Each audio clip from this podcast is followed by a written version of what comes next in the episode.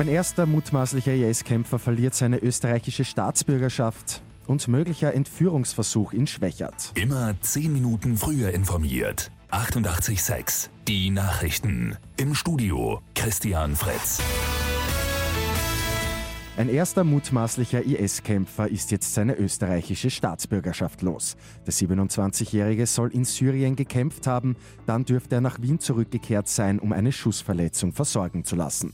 Über 12.000 Euro an Sozialhilfe soll der mutmaßliche Kämpfer auch noch kassiert haben.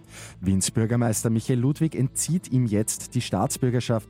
Das Magistrat hat den Bescheid gestern ausgeschickt. Sechs weitere Verfahren dieser Art laufen noch. Die Behörden in Schwächert beschäftigt derzeit ein möglicher Entführungsversuch. Eine Person soll mit Hilfe eines Hundes versucht haben, ein Kind vor einer Volksschule in sein Auto zu locken. Das Mädchen ist aber weggelaufen und in einen Autobus eingestiegen.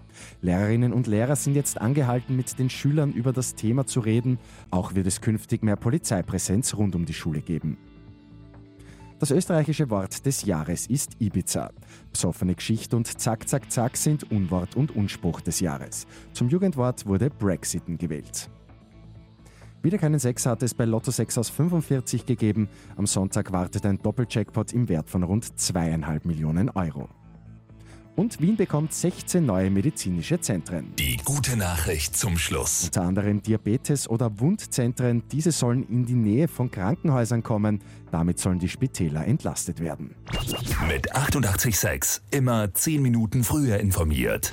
Weitere Infos jetzt auf Radio 886 AT.